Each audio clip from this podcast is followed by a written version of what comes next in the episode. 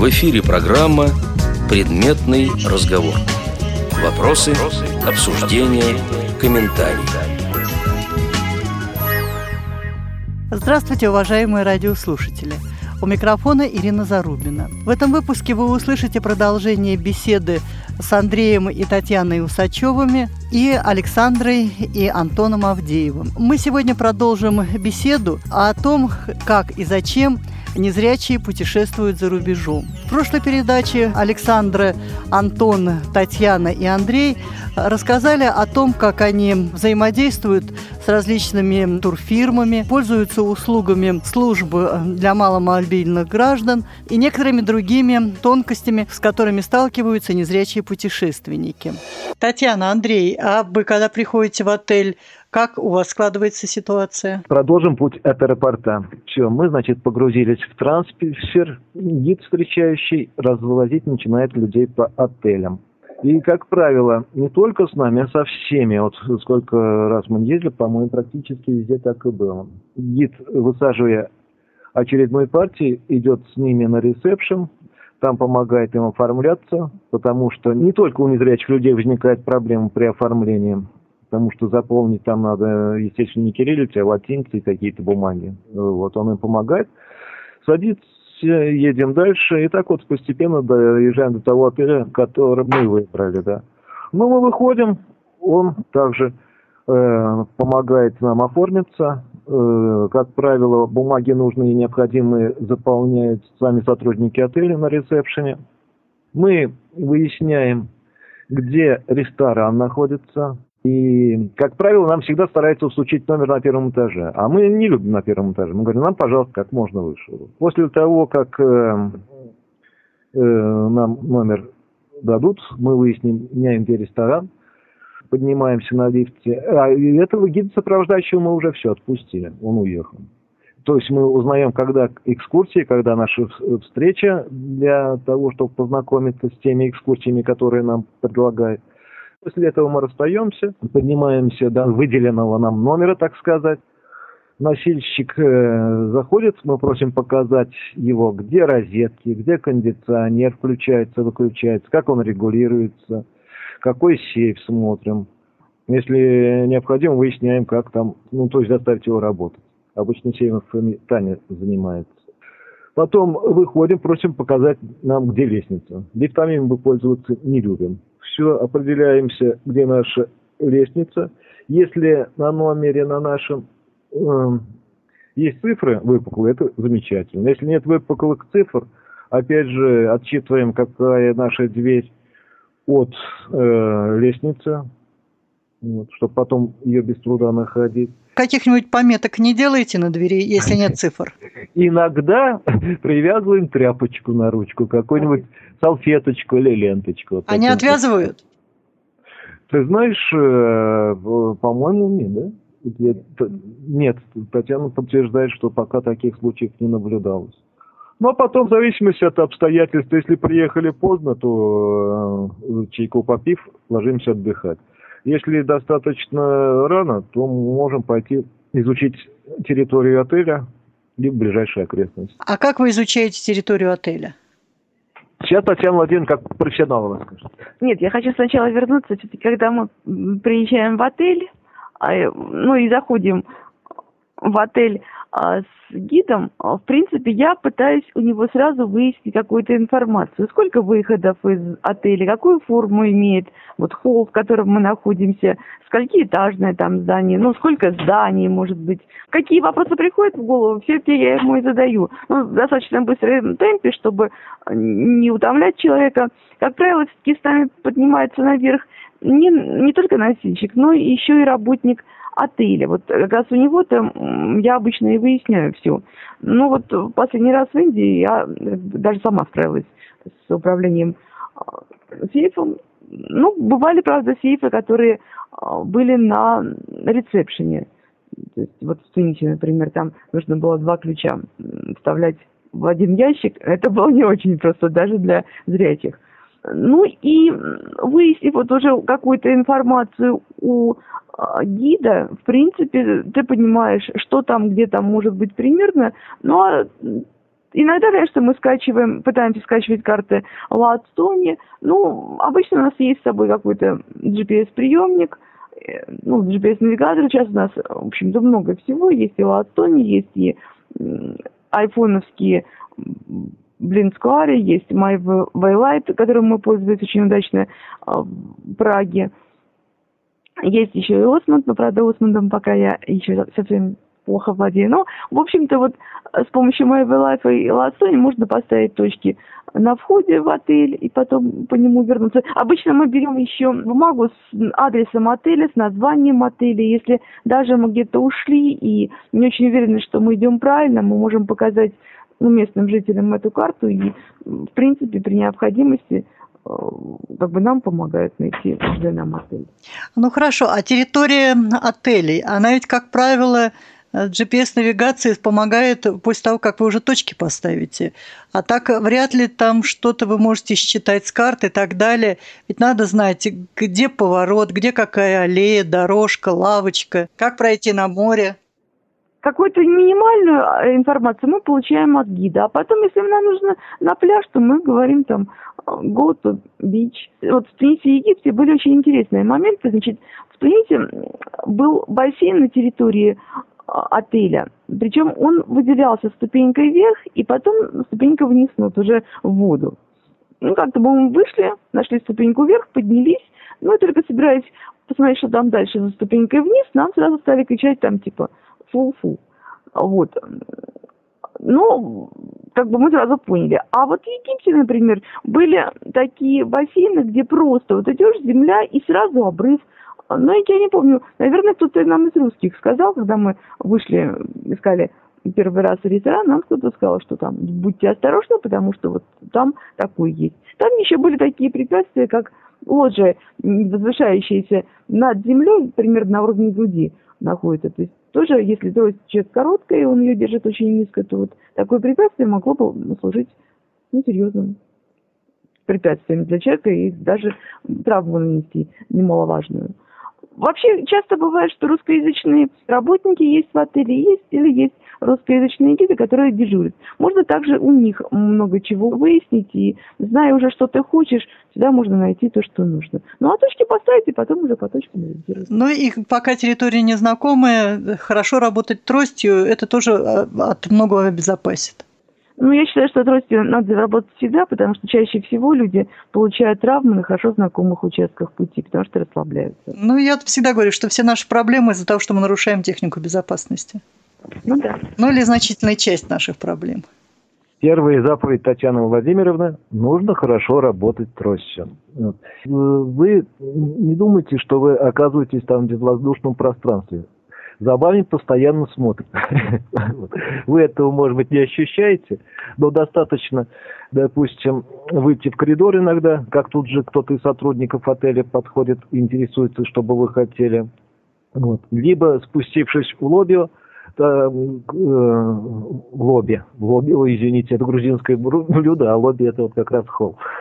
Спустившись в лобби, к вам тут же кто-то из сотрудников подходит и спрашивает, опять же, что бы вы хотели, куда вы собрались. И там уже, соответственно, от того, куда ты собрался, говоришь там full, beach.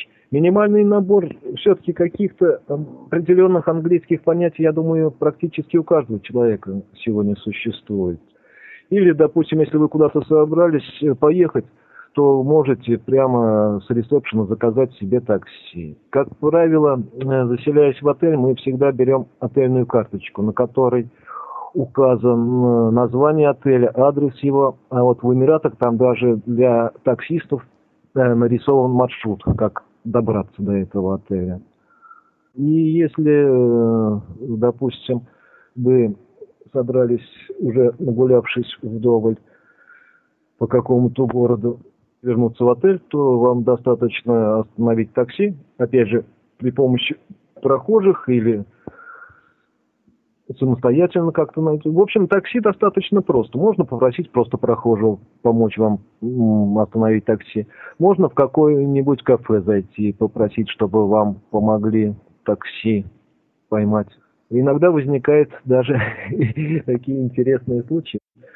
Ну, допустим, в Эмиратах мы жили в Шардже, в Эмирате, А каждое утро из Шарджи э, ездил бесплатный автобус от отеля в Дубае. Основной шопинг происходит как раз в Дубае. Ну, а как же женщина без шопинга? И вот мы несколько раз ездили э, в Дубае.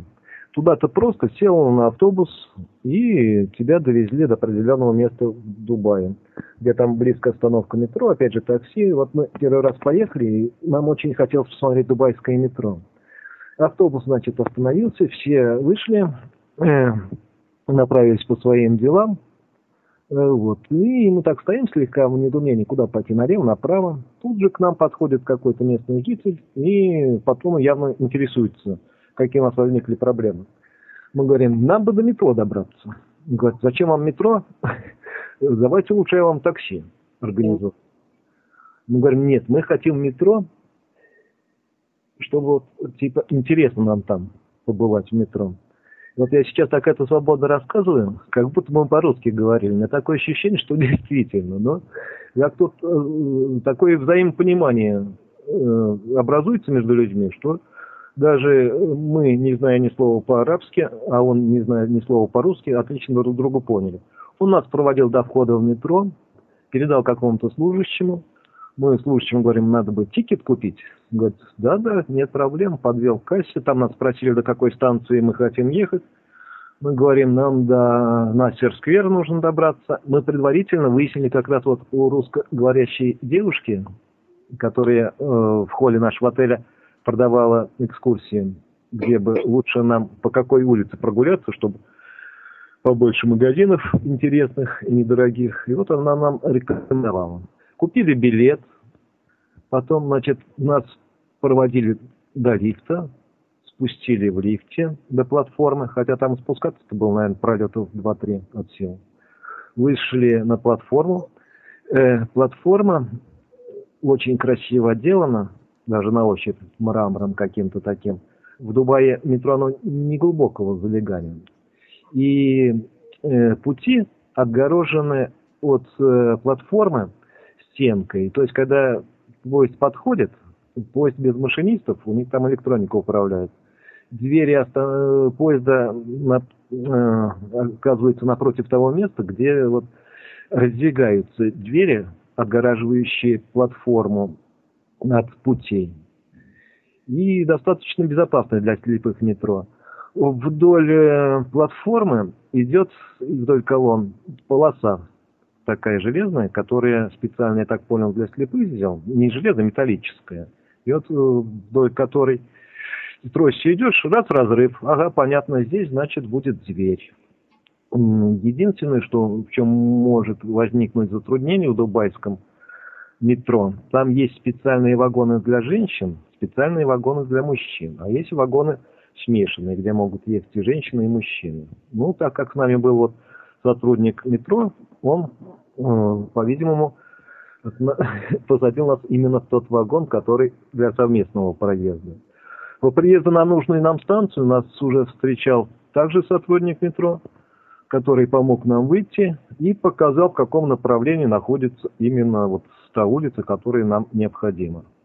Вот. В общем, нагулявшись по магазинам, мы решили возвращаться в Шаржу. И э, чтобы остановить такси, э, решили подойти к, к обочине. Ну, и если кто-то пойдет, попросить, чтобы нам остановили такси. И слышу, вроде бы э, что-то такое знакомое в речи раздается проходящих мимо нас спрашиваю, извините, пожалуйста, не могли бы вы нам помочь э, такси остановить? И тут девушка, очень хорошо говорящая по-русски, как впоследствии оказалась таджичка, говорит, а вам куда ехать? Говорим, в Шарджу. Она говорит, а зачем? Давайте мы вас сейчас до автостанции довезем, посадим в автобус, и вы на автобусе общественном доедете, будет и дешевле. И сейчас, говорит, у, у таксистов пересменка, их очень трудно поймать. Возможно, говорит, получится даже быстрее. Ну, вот, говорим, да, в общем-то, мы не против. И тут говорит, подождите, сейчас, говорит, я только за машиной схожу. Вот эта эмансипированная восточная женщина, она была с мамой и с братом.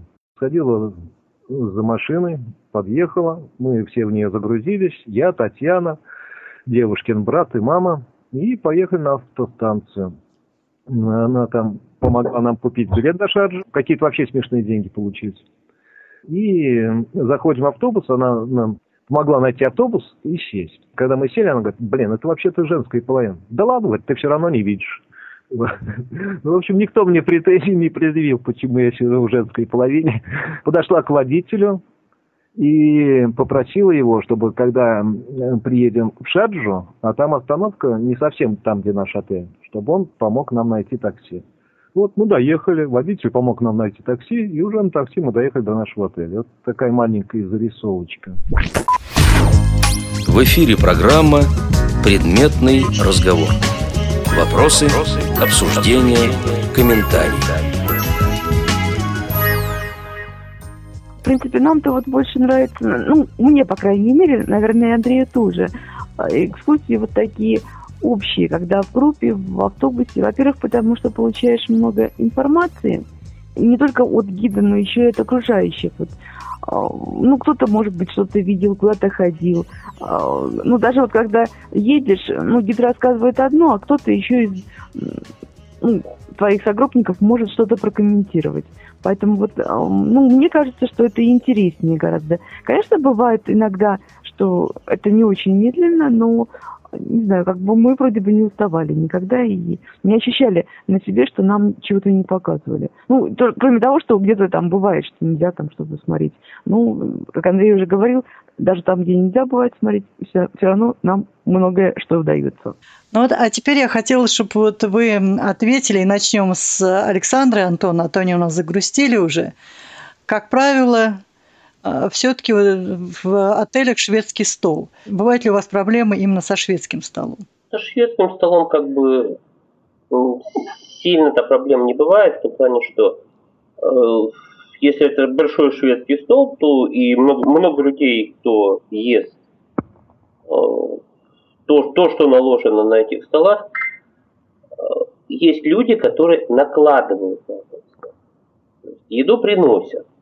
Вот дважды такое было, что я просто просил помочь, э, подсказать мне, где что лежит. Что вот это такое, вот это что-то другое, это вот еще что-то.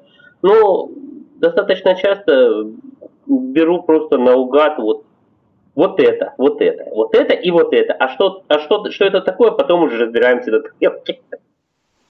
А если что-то будет несъедобное? Ну, тогда не бывает несъедобного ничего. Ничего несъедобного там не бывает, там все съедобно. Периодически имеет какой-то интересный вкус, но ну что сделать? Ну вкус, да, интересно, надо пробовать. Не всегда понимаешь, что это такое. Действительно, это есть такое. Ну, совсем несъедобного нам еще не попадалось. Я еще не набирал ничего несъедобного, до сих пор жив. Ну, а так все-таки помогают. Ну, в принципе, можно найти помощь, конечно. Можно спросить э, у тех, кто накладывает себе в тарелку, а что это такое. Э, пару раз меня таким образом прокатили, сказали мне, что это суши. На самом деле это были не суши, это были роллы, это разные вещи. Сказали, что это миди, а это не миди, это тоже что-то другое было. Но было вкусно все, тем не менее, все мы, я не знаю, не отравились ни разу. Ну, мы чаще всего делаем, э, так скажем, комплимент э, принимающей стороне. Мы стараемся пробовать э, чисто национальную еду, так скажем. То есть то, что они едят, мы просим именно это. Ну, для начала. вот. Скажем. А так в ресторане, то есть когда в ресторане, ну вот у нас не было такого, чтобы был часто шведский стол. Но в ресторане, как правило, там все-таки система заказная. Ну да, конечно, и заказная система. Ну, ориентируешься на выбор э, официанта даже. То есть, а что вы посоветуете из того, что у вас здесь есть? Периодически, да, самые дорогие блюда выбирают. Ну, такое тоже бывает. Там, где мы были, это, это дорогие блюда, для нас это достаточно все приемлемо. А меню вы можете прочитать? Ну, сейчас у нас есть Android и iPhone, мы теперь практически все можем прочитать. То есть фотографируем текст и уже прочитать, да, уже есть такая реальная возможность. Что это такое? По крайней мере, на английском языке или на русском это нам озвучится. Мы были в ресторанах разного, были и шведские столы, были и заказная система, вот, но в принципе что-то выбрать из всего этого. Всегда находятся добрые люди, даже там иностранных государств, э, то есть э, чаще всего э, ты попадаешь в многонациональное общество, то есть там есть и американцы, и другие иностранцы, то есть они с удовольствием помогают абсолютно все. Русских, кстати, видно везде всегда. Русские стараются чаще всего за границей держаться подальше, многие, вот. А иностранцы с удовольствием помогают они э, и посоветуют, и что-то действительно, какое-то блюдо дня всегда есть, э, или там что-то особенно вкусное, что у них там новинка какая-нибудь. То есть они всегда предложат это, ну, чаще всего в первую очередь. Ну, а там уже выбираешь, если тебе понравилось, то накладываешь еще, если не понравилось, берешь что-то другое. Ну, э, мы, так скажем, любители эксперимента, поэтому нас не смущает там, какой-то непривычный вкус, там, то есть мы открыты всяким новинкам и с удовольствием пробуем что-то незнакомое. Мы были на рынке, ночной рынок в Таиланде. Антон пробовал даже жареных тараканов, собственно. Ну, решил, что они похожи по вкусу на хвостики корюшки, и на этом, собственно, удовлетворил свое любопытство и Александра, а вы не рискнули попробовать тараканов? Ну, я, да, я больше к креветкам склонялась. Тут же готовят, при тебе видно, что это все свежее, что это только что приготовлено. В Таиланде вообще, в принципе, как и в Китае, культ свежей еды, то есть что-то не свежее съесть там практически невозможно. То есть э, при тебе это все готовится и чаще всего подается, ну вот прямо с пылу с жару, то есть нет такого, что где-то это стоит еда, Поэтому тебе тут же приносят, дают, э, ты ее ешь, с удовольствием пробуешь там, либо... Чаще всего смущают э, очень большие порции по сравнению с нашими. И, естественно, ты заказал, ты просто не, не понимаешь, что тебе могут огромную тарелку этого принести, что ты вряд ли справишься. Это да, это больше смущает, чем какие-то не, незнакомые названия. Андрей, Татьяна, у вас какой опыт? опять же, вот, как правильно ребята говорили, что всегда вокруг есть люди. Два пути, можно сказать, таких основных решений проблем шведского стола. Часто прикрепляют просто за нами официанта, который подходит и спрашивает, что бы мы хотели.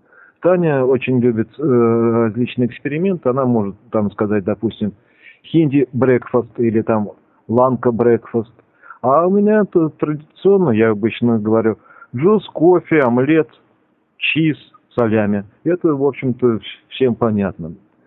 Или э, другой путь решения проблемы найти кого-нибудь, чтобы помог выбрать из того многообразия, что находится на шведском столе, то, чтобы э, мы хотели попробовать. Как правило, на второй, на третий день, если это э, отель постоянного базирования, или если это в группе, допустим, путешествуем, уже э, образуются какие-то знакомства.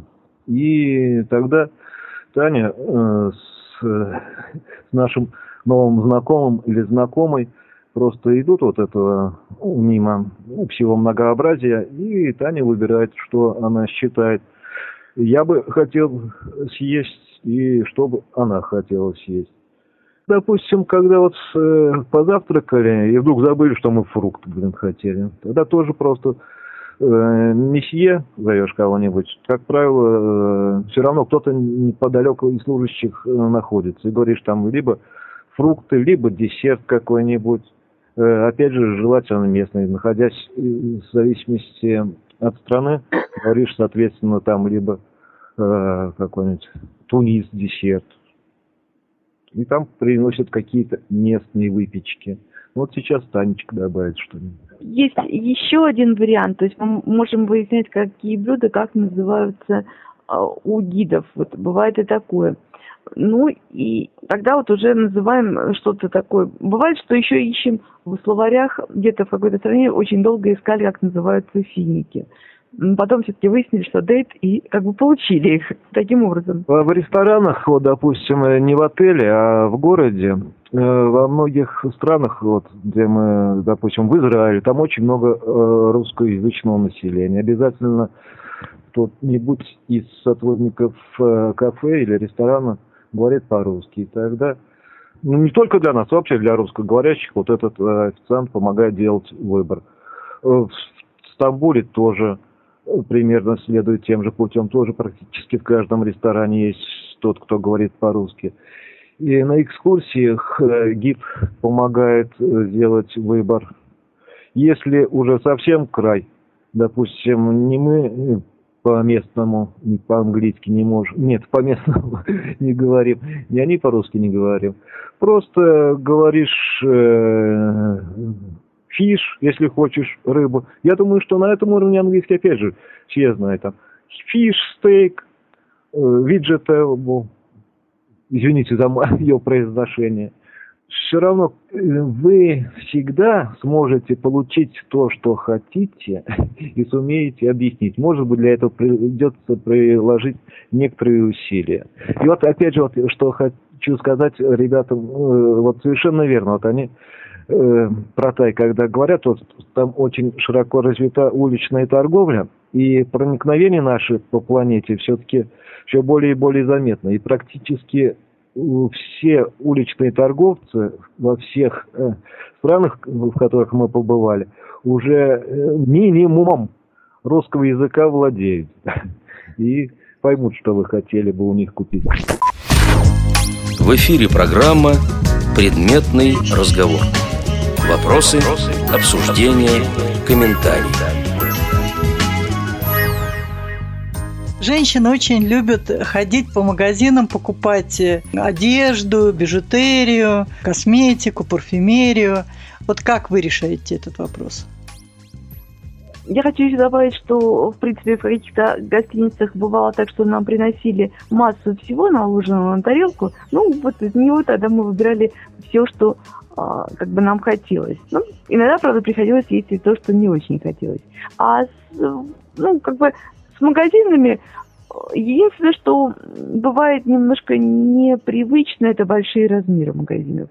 Вот э, мы были в Братах, там такие огроменные магазины, которых я просто в нашем Волоколамске не видела. Возможно, Ашаны и вот подобные магазины в Москве, они таких размеров, ну, как-то мне не доводилось там бывать. Вот. Ну, в принципе, также всегда есть какой-то работник, который может или показать, или где-то где висит, стоит там что-то, или что-то предложить. Э, то есть ну, я всегда пытаюсь посмотреть сама то, что там есть, не опираясь на ну, предложения продавцов, в общем-то. Ну вот было, когда мы были на Ланке, мы там зашли на рынок, а сами был гид. Там у нас была индивидуальная экскурсия. Ну, я просто пошла вдоль рядов, то есть моя... Ну как, Татьяна, ты подходишь и начинаешь все подряд э, щупать? ну, я просто прохожу, касаюсь, что меня заинтересовало, он так. Не то, что там я вот сильно это как-то, а просто касаюсь, я все равно прохожу, и, то есть я, ну, я, можно сказать, что щупать, да, но это же опять можно щупать по-разному, можно щупать, то есть вот каждую вещь рассматривать там по часу, а можно просто пройти вот так быстренько и найти то, что тебя интересует. Ну, не знаю, я считаю, что в этом нет ничего особенного, я и у нас так делаю, потому что, ну, для того, чтобы я могла что-то купить, я должна это посмотреть. И крайне редко даже в нашей стране возмущаются, что там типа не трожь. А уж за границей тем более, то есть всегда все, в общем-то, предлагают, позволяют, и, не знаю, то есть, ну, главное, чтобы это было все аккуратно, без каких-то вот ну, негативных ситуаций. Пока ты ходишь, э, смотришь, ищешь, э, Андрей чем занимается? Андрей бывает иногда даже просто сидит. Он просит, дайте мне стульчик, я посижу, где мы... А, вот в Чехии мы были, там мы провели, а, когда в Праге были, в одном из магазинов, там провели достаточно большое время. Он был утомлен моим походом, поэтому, когда заходили в какой-то отдел, он спрашивал, есть ли там типа стульчик, Можно, могу ли я где-то посидеть? Мне очень нравится ходить с Таней по магазинам на Востоке. Вот в Эмиратах, в Индии, В Таиланде, правда, я что-то не помню. Но вот в Эмиратах, когда мы зашли в меховой салон, там мне пошла рассматривать там висящие изделия. Мне предложили присесть, предложили виски. Вот. Я, конечно же, согласился. А виски за счет заведения? Да, да, да, да. И вот в Индии тоже так же. Э, в текстильном магазине, в ювелирном магазине, в мраморном магазине. То есть пока дамы выбирают, мужчина может спокойно посидеть, принять немножечко виски, рому. Ну, там, конечно, не только это предлагают, пожалуйста, ром, кофе, чай, кола, пиво, вода. В общем, чего душа желает. В ограниченном количестве. Я принимал до трех порций. Больше как-то не было желания, а так я не знаю, чем это ограничивается. Обычно они спрашивают еще. Ну, а так вот, как вот Таня сказала, в Праге я просто просил, где бы мне можно было посидеть, потому что мы там зашли в один магазин где-то часов в 10 утра, а вышли из него часа в 4 вечера, я так думаю. Антон, Александра, а у вас какой опыт? Нас шопинг немножко обоих утомляет, мы не очень любим. Больш, большие магазины, ну, конечно, приветствуем, и во Владивостоке их много торговых центров, многоэтажных в том числе. Вот. Но мы уже чаще всего идем за чем-то конкретным. Мы знаем, что нам надо купить.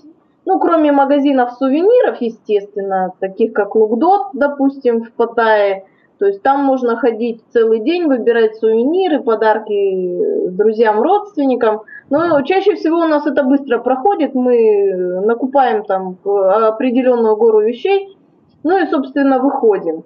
Вот. Но чаще всего можно спросить, если косметику там, допустим, или что-то женское, ну, чаще всего э, покупаем ну, спрашиваем, есть ли, допустим, это в магазине такой-то бренд. Чаще всего опираемся на бренды. То есть какой-то бренд называешь, они говорят, либо да, либо нет, дают э, потрогать, там, понюхать и так далее. Один раз мы были в аптеке, нам нужны были влажные салфетки и э, крем от э, того, чтобы не сгореть. Ну, мы, собственно, очень просто обошлись английским языком, нас даже поняли, несмотря на то, что это по-английски по-другому звучит. В принципе, нам показали, мы сказали, да, это, и купили, и пошли. Ну, а если там уже такой массивный шопинг, конечно, там много магазинов, естественно, заходишь, что-то меряешь, что-то рассматриваешь. Чаще всего э, есть э, продавец, который э, тебе покажет, то есть скажет, какой цвет, ну, по крайней мере, с цветом определиться можно, вот, потому что у Антона тоже цветовосприятие не очень, так скажем. Вот. То есть можно спросить, какого цвета, можно спросить размер, где примерочная, то есть все это померить. Ну, а там уже подошло, не подошло, уже э, там берешь следующую вещь. Но чаще всего я набираю сразу кучу всего, то, что мне могло бы подойти – или там Антону, и то есть набираем гору, а потом из этого выбираем уже, что, э, что нам по размеру, соответственно, покупаем, остальное отдаем продавцам, то есть никто не против, чтобы это потрогали, пощупали, померили. Несмотря даже на ту жару в Таиланде, как бы никто не смущен, что мы там все, так скажем, не, не совсем в свежем виде. Бывает, что от жары просто по нам пот течет. Ну, как бы ни, никаких претензий со стороны продавцов у нас ни разу не возникало. Я вообще не люблю ходить в магазины, если так по-честному. Ну, как многие мужчины. Вот, так вот, я за собой заметил одну очень интересную наблюдашку пронаблюдал, в общем. Я э, хожу по магазинам, знаете, с таким удовольствием, когда я понимаю, что я там могу найти. Вы, выбираю что-то себе лично, когда я выбираю подарки своим друзьям, я получаю от этого удовольствие не намного меньше, чем от экскурсий, от э, похода там на тот же пляж. Я, я это делал с удовольствием, вот честно. У нас был такой опыт, когда, значит, мы в один день побывали в Шарже в магазине большом, там мне понравилась одна вещь. Но я ее как-то сразу не купила, потому что не было денег. А потом на следующий день мы решили все-таки съездить туда и купить все-таки эту вещь. Но до этого я в другом магазине ну, меняла деньги и покупала там что-то. Значит, и когда искали этот нужный нам отдел в магазине, зашли кто-то делал, где меняли деньги и покупали. В принципе, продавец был испуган то есть, тем, что я пришла предъявлять какие-то претензии. Нет, говорю, я просто, мы ищем вот такой-то там номер магазина. Ну, как бы все обошлось, все нормально. Вроде мы поняли и ну, остались, расстались довольными. А как вы решаете проблему пляжа? Ну, если Антон все-таки немного видит и, и а, по крайней мере, берег найти может, э, хотя я думаю, вот у вас есть какие-то проблемы или нет? Если есть, скажите. Мы э, видим пляж, когда мы в него заходим, в воду. Когда выходить к своей одежде, это составляет некоторую трудность. Вот. И чаще всего мы Антон, я Антону вешаю какой-нибудь ну, ярко-яркий пятно парео, чаще всего такого вырви глаз цвета. На берег он выйдет, да, но чтобы найти наш шезлонг, там, зонтик, это, ну, так скажем, времени может занять немало. То есть я стараюсь ему какую-нибудь вещь такую оставить на берегу, чтобы он ее сто процентов увидел, э, выйдя из воды там чаще всего служащие пляжа, они как бы наблюдают, э, что э, кто заходит, кто выходит.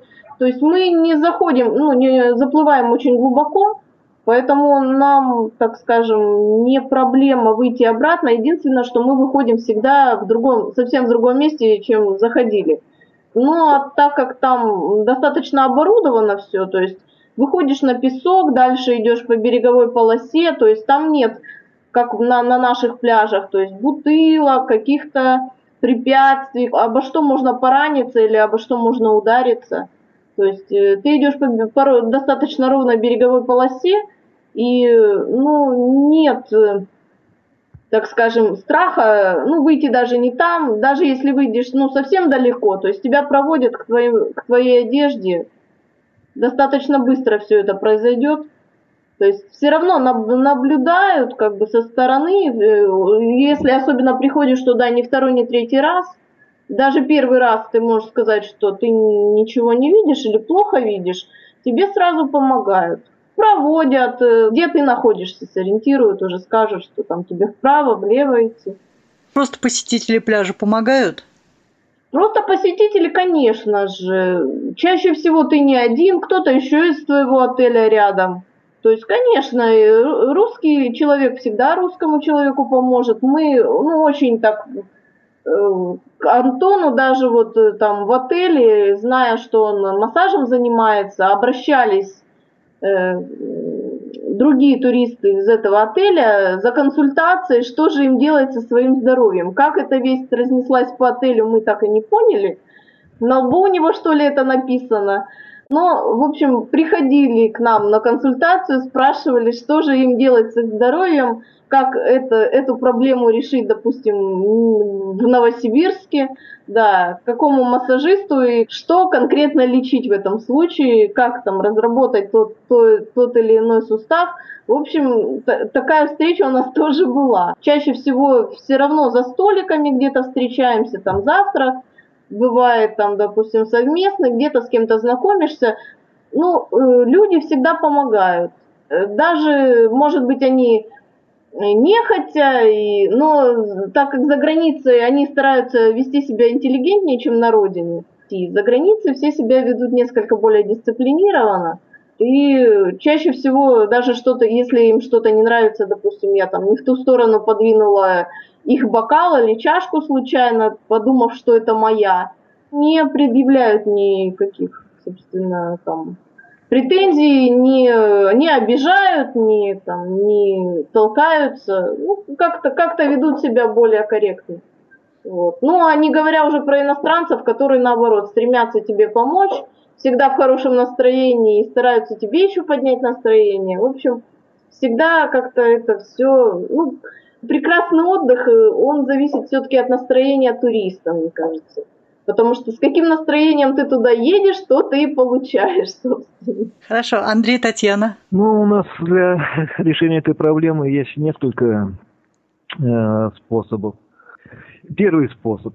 Кто-то остается на берегу, периодически подает сигнал. Либо там я камешками стучу, либо просто покрикиваю «Таня, Таня». Так, ну, это не постоянно, а периодически. Ну, иногда, может быть, какой-нибудь такой легкий музыкальный инструмент типа дудочки – посвистываем.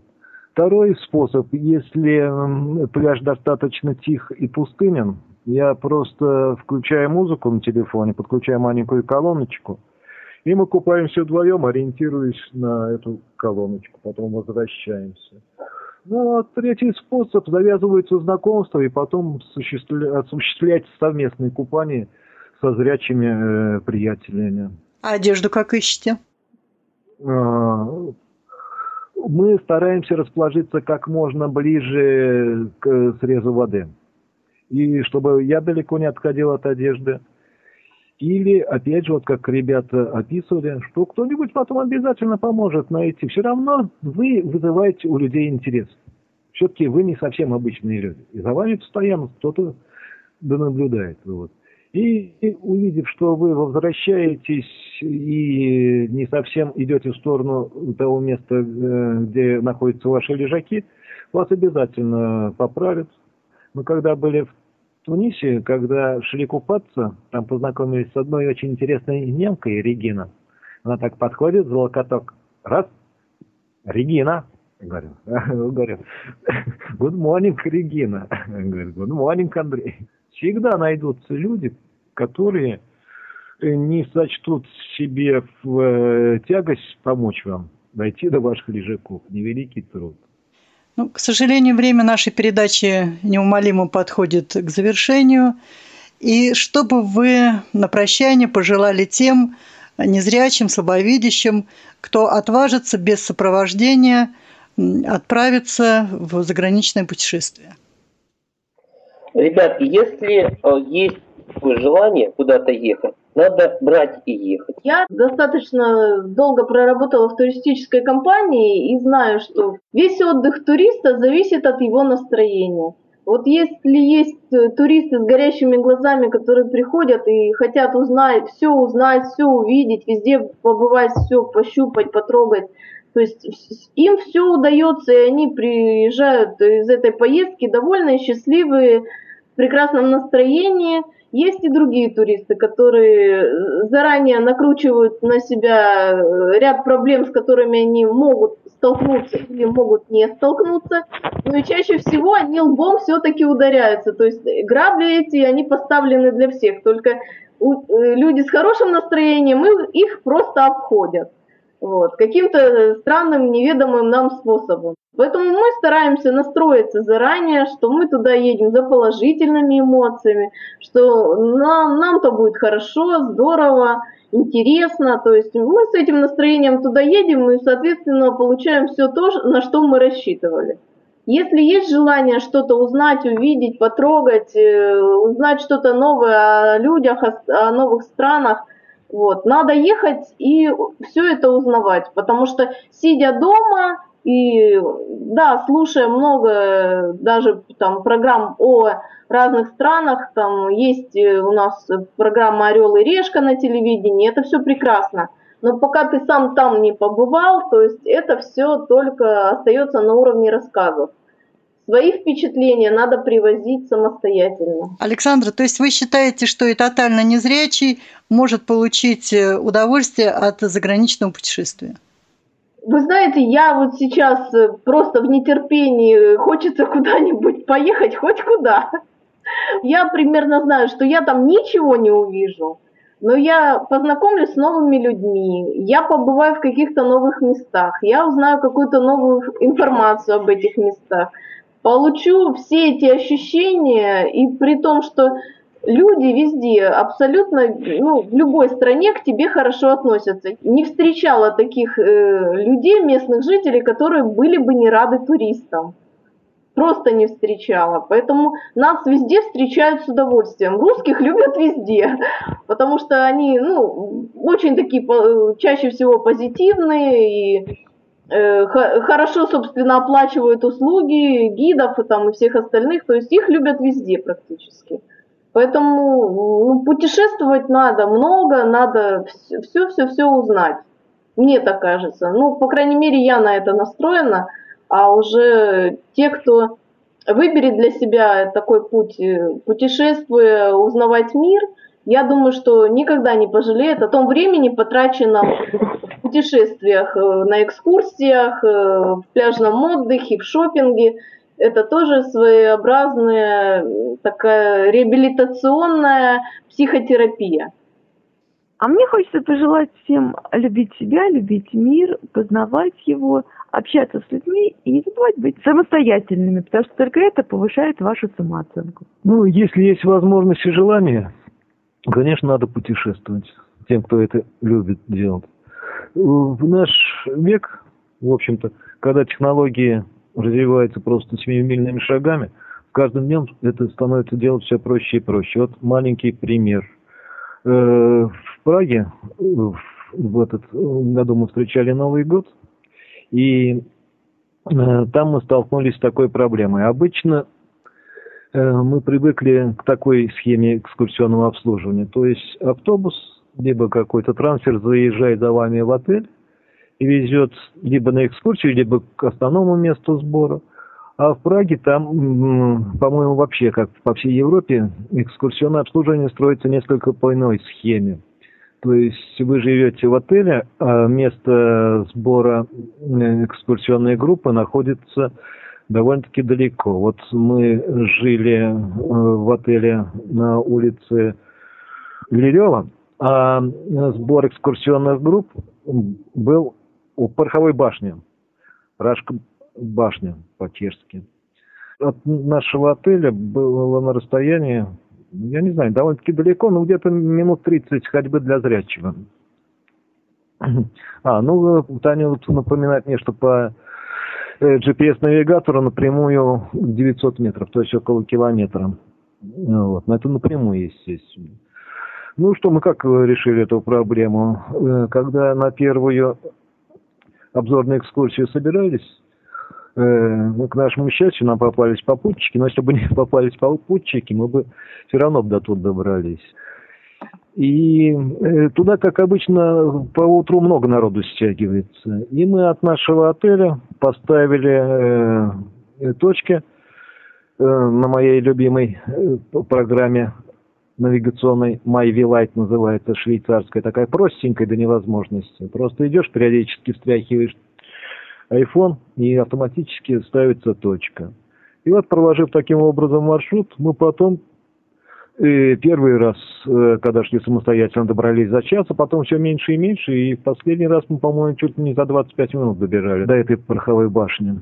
Так что все решаемо, было бы желание. Большое вам спасибо. И я думаю, вы будете частыми гостями программы «Предметный разговор». Так что после следующей поездки просим вас в гости. Ну, ребята, большое вам спасибо. До свидания. Спасибо. Все, спасибо вам. До свидания всем.